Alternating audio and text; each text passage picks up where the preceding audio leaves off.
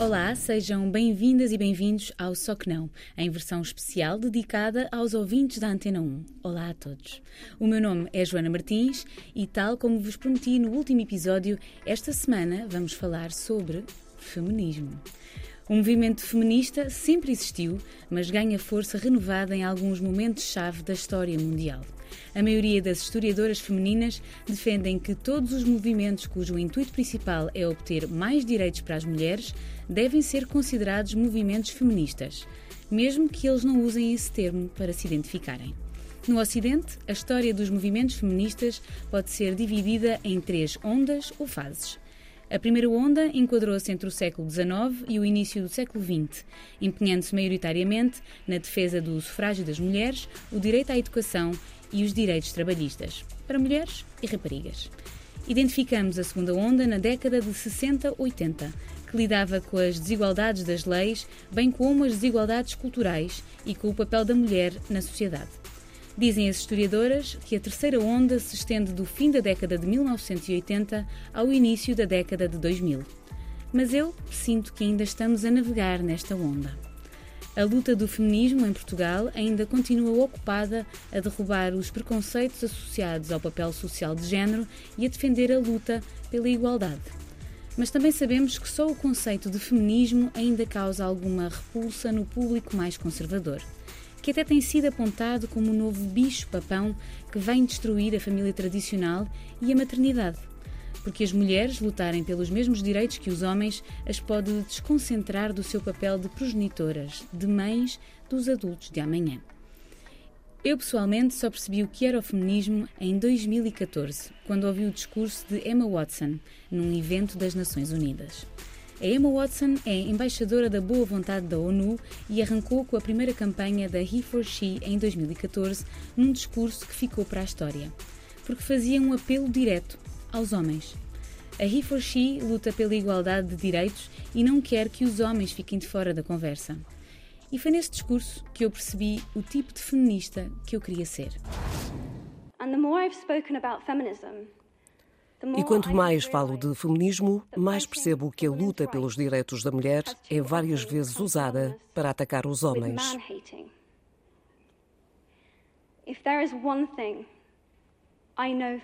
Se há algo de que tenho certeza, é que isto tem de parar.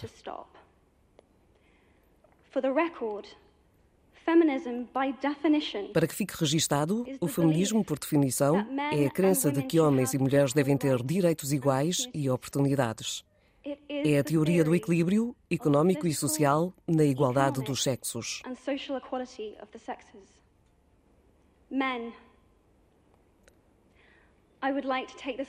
Homens, gostava de aproveitar esta oportunidade para deixar um convite formal.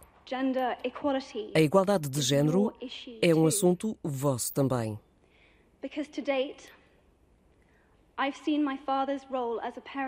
Até aos nossos dias, assisti a pais serem desvalorizados no seu papel face às mães, independentemente das crianças precisarem de ambos. Eu vi jovens a sofrer de doença mental, impotentes para pedirem ajuda. Por medo, sentiam-se menos do que um qualquer homem ou que os outros homens. Vi homens a sentirem-se fragilizados pelo sentido distorcido do que é o sucesso masculino.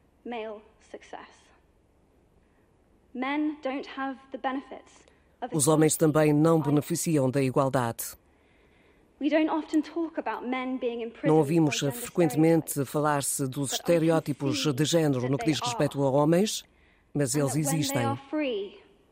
E quando se libertarem destas questões, as coisas mudam para as mulheres como consequência natural. Se os homens não tiverem de ser agressivos para que sejam aceites, as mulheres não se sentirão compelidas a ser submissas. Se os homens não tiverem de controlar, as mulheres não têm de ser controladas. Ambos, homens e mulheres, devem sentir-se livres para serem sensíveis. Ambos, homens e mulheres, devem sentir-se livres para serem fortes. É tempo de todos nós pormos o género como espectro em vez de dois cenários de ideais opostos.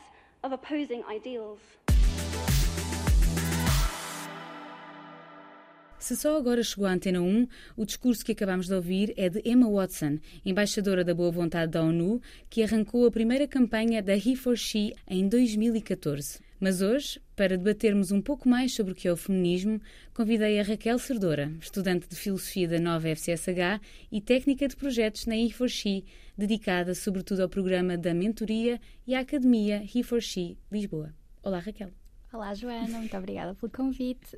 Nada que agradecer, eu até agradeço por não estar aqui a falar sozinha. Portanto, isto é uma parceria e eu sinto que tenho muito a aprender contigo e foi por isso que quis ter aqui alguém da He4She, a Portugal, para explicar um bocadinho o que é que é esta associação e o que é que a He4She também defende. Mas antes disto, eu quero fazer-te algumas perguntas. Ok, vamos a isso. Vamos a isso.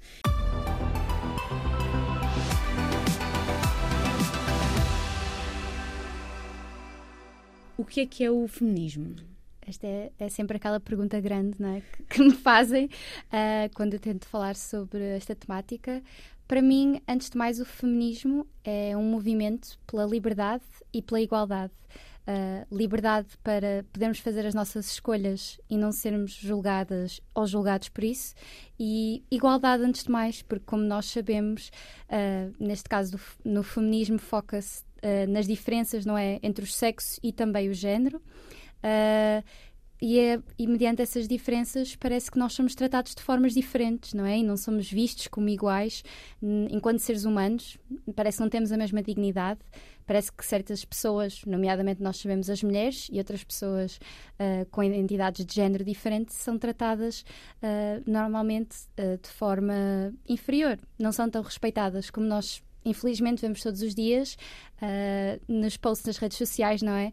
Pela quantidade de vezes que as nossas irmãs, as mulheres que conhecemos, ou mulheres até que nunca conhecemos, que são assediadas, uh, que são Uh, vítimas de piropos, vítimas de uh, assédio moral e sexual, simplesmente pelo facto de serem mulheres ou vistas como mulheres. Então, para mim, este movimento é algo que pretende acabar com isso uh, e que pretende realmente criar um mundo onde, independentemente destas características, todos somos vistos como iguais, em dignidade, e para que possamos então ter a liberdade de fazer as escolhas que nós queremos e não sermos então, como eu já tinha dito, julgados por isso. Hum. Mas eu acho que há muito esta ideia ainda de que o feminismo opõe os homens às mulheres. E não é isso que o feminismo é. Não, de todo. É, é uma luta realmente para toda a gente que se queira juntar a ela. Claro que eu tenho de salientar aqui que as mulheres uh, e outros grupos uh, marginalizados estão no foco porque estes são os que mais sofrem. Mas os homens também têm um papel muito ativo a desempenhar, porque, apesar daquilo que nós pensamos, a desigualdade de género não afeta só as mulheres, também afeta os homens em várias frentes. Eles talvez é que não se apercebam, porque não é tão gritante como é connosco mulheres, não é? Uh, e mesmo que não sofram estas desigualdades, nós podemos empatizar uh, com coisas que não nos acontecem a nós, não é? Neste, neste discurso da, da, Emma Watson, uma das coisas que ela diz imediatamente, logo ao início, é que o feminismo é, por definição, uh, um movimento que luta pela igualdade de todos e que todos tenhamos acesso não só às mesmas coisas, mas aos mesmos benefícios. E há de facto benefícios uh, a que nós, mulheres, eu e tu, que nos identificamos como mulheres, não temos acesso, e há outros benefícios a que os homens não têm acesso porque são educados dentro de um esquema também de uma masculinidade, do machismo que é, que é tóxico, não é? E muitas vezes os homens ficam à, à, à, parte desta luta feminista porque continuam a achar que isto são só as mulheres a lidar por benefícios que só digam respeito às mulheres. Uh, Quais é que para ti são os maiores mitos associados a esta ideia de, do que é o feminismo? Uhum. Então eu acho que um clássico é que as mulheres detestam os homens, ou seja, as feministas detestam homens, uh, querem todas um mundo sem homens.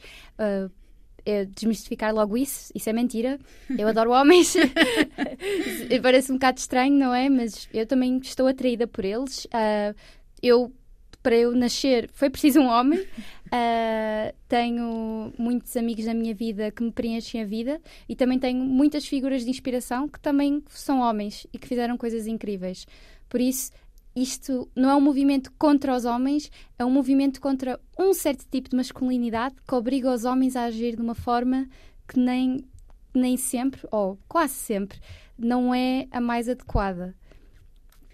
Há uns tempos eu li um, um, livro da Caroline Criado Pérez, que se chama Mulheres Invisíveis, que falava precisamente sobre o quão invisibilizadas nós estamos nas sociedades, em, em geral, ou seja, há coisas que não são desenvolvidas tendo as características das pessoas femininas em conta, mas também fala sobre a, a forma como a sociedade, no fundo, também afasta os homens de algumas atividades que são consideradas atividades femininas, nomeadamente cuidar dos filhos. Uhum. A alienação parental tem sido, um, principalmente dos homens, tem sido um tema bastante falado em Portugal. Eu penso que já houve uma reportagem da SICA a falar disso. Muitas vezes os homens são ignorados no, no, no processo da, da custódia, apesar do pai parecer a melhor opção. Uh, por este envisiamento não é, que nós temos de que não, as, as mulheres é que são mães, as mães é que são cuidadoras, elas é que vão é que têm tratado o filho, são entregues às mães quando claramente o pai é a melhor opção. E existe ali uma alienação porque o pai parece ficar afastado, uh, não tem vê só de duas em duas semanas, realmente não tem acesso também aos filhos quando há pais que efetivamente não é, têm essa vocação, querem cuidar dos seus filhos, tal e qual como as mães, uhum. e neste momento esta, né, este preconceito que nós temos de que os homens não são cuidadores impede-os de o fazer e infelizmente muito, muitos pais sofrem com isso. Ou seja, é um preconceito que não é benéfico nem para um pai nem para uma mãe, porque uma mãe que não tem o apoio, se calhar, da outra parte que, que toma conta da criança, e no caso estamos a falar de, de género masculino, género feminino, pai e mãe, mas podíamos estar a falar de casais uh, do mesmo sexo, sempre que a outra parte não está tão presente na vida da criança, que foi pensada num, como um projeto conjunto, esse pai, esse progenitor, fica sempre mais uh, é mais pesada a sua vida, não é? E portanto, quando nós estamos a afastar os pais por causa deste, deste desta sociedade patriarcal em que nós vivemos e que, que, é, que tem muito de, de, masculinidade tóxica, nós estamos a prejudicar as mulheres porque elas ficam com uma carga mental grande e estamos a afastar os homens também da, da possibilidade de serem pais uh, na sua uhum. plenitude. Portanto, é, esta luta feminista é uma luta dos, dos homens e das mulheres. E, e, e, às vezes não sentes que é, é o nome é o nome feminismo que afasta os homens? Ah, sim, porque eu por acaso já escrevi um artigo sobre isto uh, dentro de uma cadeira minha, Filosofia da Linguagem, porque realmente é um nome que assusta. Muita gente fica assustada uh, quando. Uh, agora já nem tanto, mas quando eu era mais nova, porque eu comecei-me a autodenominar feminista muito cedo, para aí a partir dos 13 anos. E pronto, no básico, quando nós dizemos eu sou feminista, as, tantas raparigas como os rapazes uh, ficam a olhar um bocado para nós do género, mas detestas os homens? E não é assim, é, tipo, é um nome. Há, há uma controvérsia que eu não, eh, sobre quem é que começou a utilizar. Diz que a primeira vez que foi utilizado até foi um homem que disse feminismo, não se, mas não se sabe ao certo. Uh, mas eu acho que é um nome forte e que precisa de continuar a ser usado desta forma, porque efetivamente feminismo uh, vem do francês, uh, feminismo, e leva-nos a fenomenalidade, a fêmea, a coisas que nós associamos efetivamente às mulheres, não é? E eu acho que é importante termos esta palavra forte porque nós não nos podemos esquecer que há aqui um grupo que historicamente, culturalmente, socialmente foi sempre visto, ainda é visto em quase todas as culturas do mundo como inferior. Uhum. Quer com base no seu sexo, que depois é associado ao seu género, quer com base nos seus gostos ou depois no papel que é, eh, que é associado. Nós não podemos esquecer que não há nenhum país no mundo que tenha igualdade de género por mais avanços que tínhamos feito. Uh, e não é, não, é, não é trágico, não é? é chegamos aqui, chegamos aqui e ao, e ao, início estava a falar sobre as, estas três ondas do movimento feminista que eu sinto que, que, que, no fundo são três ondas porque em alguns pontos da história os movimentos têm que se tornar ligeiramente mais agressivos, sim, não é? Sim. E, e, falamos destas, destas ondas nesse, nesse contexto.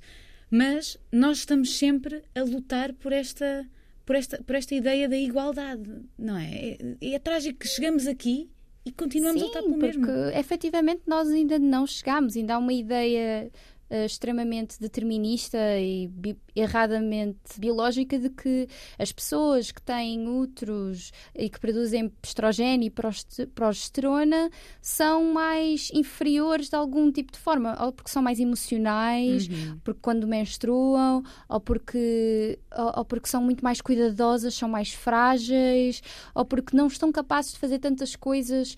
Uh, como os homens e também aqui uma ideia muito interessante que é o que Simone de Beauvoir defende no livro do Segundo Sexo, que é o homem teve acesso a poder a ter vários percursos de descobrir como ser um sujeito, não é? O sujeito pensante, o sujeito racional. O homem teve essa oportunidade ao longo da história de tentar descobrir o que é que faz o homem, não é? Em vez daqui o humano. Hum. E a mulher não teve tanto isso, não é? Porque a mulher desde o início foi julgada como ah, não, ok, uh, aqui estou a associar a, a, mulher a quem tem um útero, porque tradicionalmente foi isso que tem feito, não é? Uhum. Uh, que é, ah, ok, tens um útero, és mais fraca, infelizmente ainda temos de lutar por esta igualdade, porque parece que as pessoas ainda tentam pegar nestas características não arbitrárias, não é? Ninguém uhum. tem controle sobre como é que vai nascer e dizer, ok, tu vales menos do que eu porque o teu corpo é assim.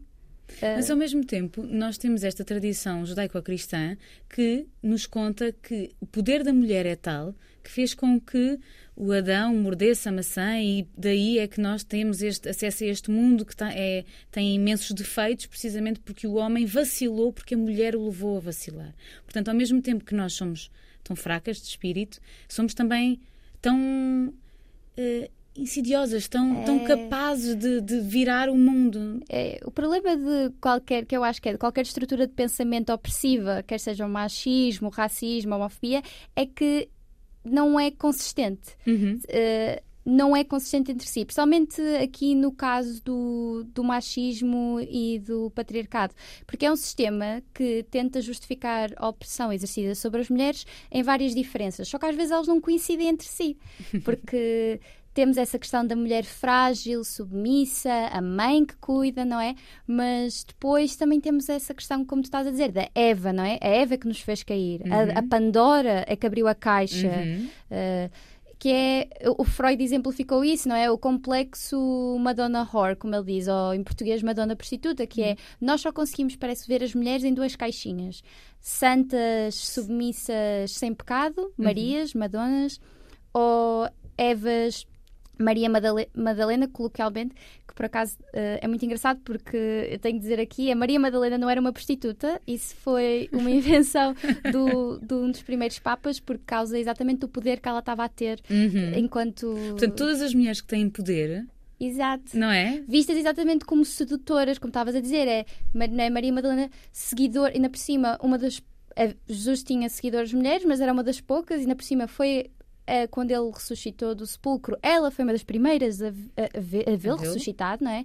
E as pessoas agora não conseguem compreender isso, não sei, ai não, ela tinha de ser sensual, sexy, enganadora, uhum. grande pecadora.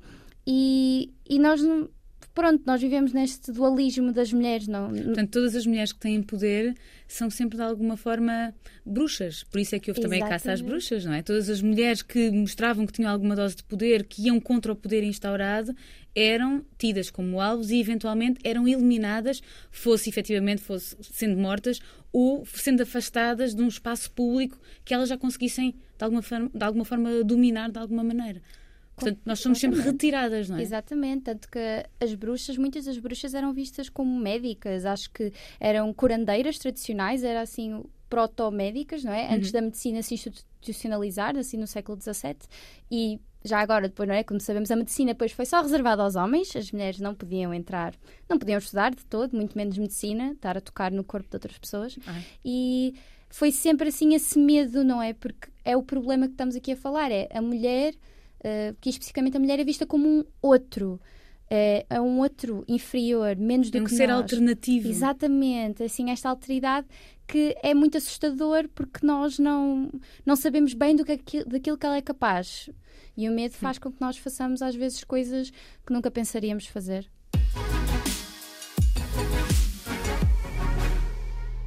Nós assistimos há pouco tempo a uma deputada, que é agora deputada na, na Assembleia da República do, do, do, Chega, que se disse não feminista ou anti-feminista. E depois todas as entrevistas que dava notavam que ela tinha, na verdade, algumas, ou quase todas, convicções feministas. Esta, esta falta de distinção entre o que é o feminismo e o feminismo leva muitas vezes a estes discursos que afastam as pessoas também do feminismo. Consegues explicar um bocadinho o que é o sim, feminismo? Sim, sim. Então, feminismo, não é? O que nós estamos aqui a falar de hoje, é um movimento que então luta pela igualdade de género e entre os sexos e que apela então à participação de todos e todas e todos. Uh, e o feminismo é a palavra mais usada em português, em inglês e traduzido seria misandria, que é a noção de que as das mulheres quererem impor uma supremacia delas sobre os homens, ou seja, inverter os inverter o sistema que temos agora, em vez de ser vá, uma opressão patriarcal, ser uma opressão matriarcal. matriarcal. Só que a questão que eu acho que é importante aqui a definir é isso não acontece em lado nenhum, nenhum. do mundo. Uh, mesmo quando as mulheres dizem expressões como ai, os homens são todos assim, eu detesto os homens, efetivamente isto é uh, não tem o mesmo poder que um, quando um homem diz eu odeio as mulheres, porque quando um homem diz eu odeio mulheres, mais provavelmente ele poderá agir sobre isso e, ou fazer leis sobre isso. Uh, e quando as mulheres tentam dizer estas coisas, é só uma forma de tentar aliviar a pressão, porque eu e tu somos mulheres, uhum. nós sabemos. Às vezes, há coisas que eu e tu temos de nos preocupar, talvez os nossos ouvintes que se aqui identificam como homens não se vão ter de preocupar. Uhum. E ainda bem que não se têm de preocupar. E eu, enquanto feminista, defendo, e o feminismo também defende, é há coisas que nenhum de nós se devia ter preocupar. Ou seja, eu e tu não, não nos devíamos preocupar sobre que roupa é que nós vamos usar quando saímos de casa e se vamos ser assediadas ou não por usarmos esse tipo de roupa. Uh, só e, por sermos mulheres. E, e, e, muitas vezes no acesso ao trabalho, não é? Quando nós chegamos e, e, achamos que vamos ter uma oportunidade igual a de qualquer homem que está na sala de espera, também à espera para, para ser entrevistado, a verdade é que nós começamos ligeiramente atrás. Sim, por exemplo, o caso. Eh, eu ainda sou muito nova nesse aspecto, mas infelizmente já conheço casos de mulheres, inclusive até homens feministas, estavam a dizer que já estiveram em salas de reunião, eh, estavam para escolher alguém para ser, eh, não é? Para o, para o cargo, e disseram: Ah, não, ela tem 30 anos, ela vai engravidar ainda, não podemos contratá-la. Uhum. Ou, ou até casos, muitas vezes, de perguntas em entrevistas a mulheres de: Mas tem namorado? Está a pensar em engravidar? Quando é que quer ser mãe, mas já, já tem filhos.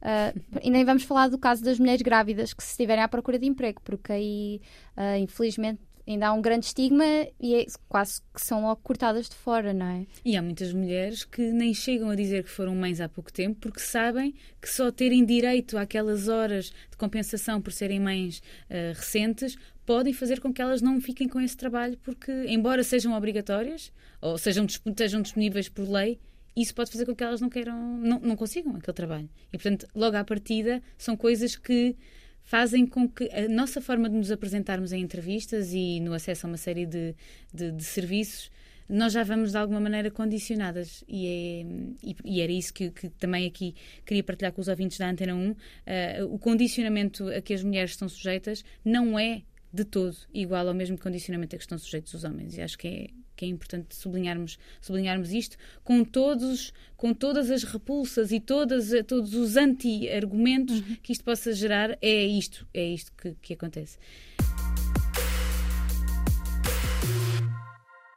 Comecei por explicar que, que a Raquel faz parte da E4X Lisboa. Uhum.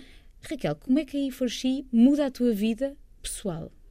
Uh, bem, eu poderia dizer em quase todos os aspectos, porque têm sido dois anos. Uh, eu agora estou mais ativamente nos órgãos da direção, uh, mas eu trabalhei uh, muito em projetos, não é?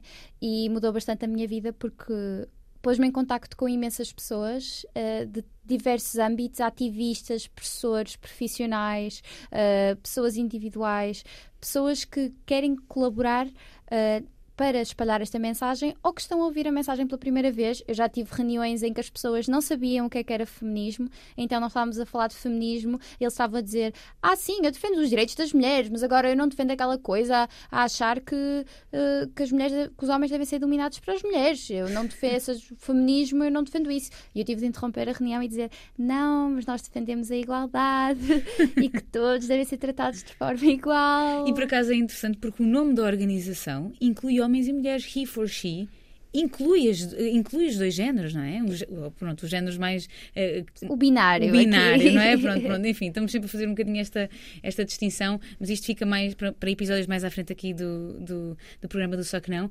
Mas o he for she inclui os dois, e no entanto, tu nestas reuniões ainda sentes a necessidade de explicar o conceito de feminismo. É? Sim, é? e eu mando os documentos eh, para as pessoas lerem. Nós temos vários documentos de apresentação a dizer é um movimento que pretende acabar com as desigualdades na, na sociedade aos mais diversos níveis e, e conseguir, não é não dizendo impor, não uhum. quer dizer talvez impor num som autoritário, mas chegarmos a um consenso, toda a gente perceber que a igualdade é o caminho a seguir. Uhum.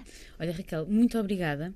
Eh, eu gostava também que tu partilhasses com os ouvintes da Antena 1 como é que as pessoas podem chegar até à He for She, como é que podem fazer parte também deste movimento feminista e não só, de todas as atividades que vocês desenvolvem para todas as pessoas. Podem fazê-lo através das redes sociais, mas como é que conseguem fazer mesmo parte deste movimento? Ai, Uh, há várias formas. Esta... Vamos começar pelo mais fácil. As redes sociais, uh, temos aí e4x LX no Instagram, e4x Lisboa também no Facebook. Basta pesquisarem-nos uh, pesquisarem com o arrobazinho e vão encontrar-nos. Estamos também no LinkedIn. Para a semana vamos ter então a Arts Week, que vai ser uma semana então dedicada às artes. Vamos começar este na verdade, este fim de semana com uma feira de artistas, ou seja, todo o tema desta semana é o feminismo uh, e as mulheres e os direitos de outras comunidades marginalizadas também no seio deste movimento. Então, vamos ter uma sessão literária feminista no dia 9 de março, uh, vamos ter também no Cinema São Jorge, no dia 13 de março, uma sessão de curtas-metragens com o tema de, de feminismo e também ainda um concerto do Filipe Sambad uh, para festejar. Que é ele próprio feminista. Exatamente. E também o encontro de cores, esses sim também feministas, que são um dos cores LGBTQI uhum. e o outro é só de mulheres. Uh, por isso não me estou a lembrar dos dias, mas podem ir às nossas páginas de redes sociais, até o nosso Instagram ou Facebook, e for, basta pesquisarem Força Lisboa e o nosso site também, www.iforcilisboa.org, e tem lá a informação toda. Nós também vamos fazendo às vezes vários projetos que precisam do apoio da sociedade, por isso, se quiserem fazer parte, estejam então atentos às nossas redes sociais. E eu acho que talvez o último passo, um dos passos, vamos lá dizer, é começarem talvez a refletir sobre as vossas atitudes, não é? Se vocês, ok, a pensar se, por exemplo, se esta conversa que eu e a Joana tivemos convosco fez sentido, se vocês, se vocês são pela igualdade e pela liberdade, ok, defendo isso, e comecem depois de perceberem então se são feministas ou não, espero que sejam, uhum. começarem a ter estas conversas com outras pessoas à vossa volta, começar uma conversa para conseguirmos então provocar mudança a longo prazo. Uhum. Obrigada, Raquel. Gostei muito da nossa conversa. Obrigada. Espero, que, espero que os ouvintes da Antena 1 também uh, tenham gostado da nossa conversa e se uh, sente que saiu daqui um bocadinho uh, mais cheio de conhecimento, então já valeu a pena a nossa conversa. E se quiser também deixar a sua opinião, uh, fale comigo em Joana Martins PT no Instagram ou em Só Que Não RTP. Uh, queria muito, muito incluir também nestes nossos episódios semanais uh, a vossa opinião, a opinião dos ouvintes da Antena 1. Por isso, se de facto gostaram, sigam as nossas páginas e deixem também os vossos comentários por mensagem privada ou mesmo uh, nos conteúdos que vamos partilhando, porque é sempre bom criarmos a partir destas conversas mais e mais conversa sobre estes, estes, estes temas da atualidade. Obrigada por estarem connosco. O meu nome é Joana Martins. Um grande beijinho e até para a semana.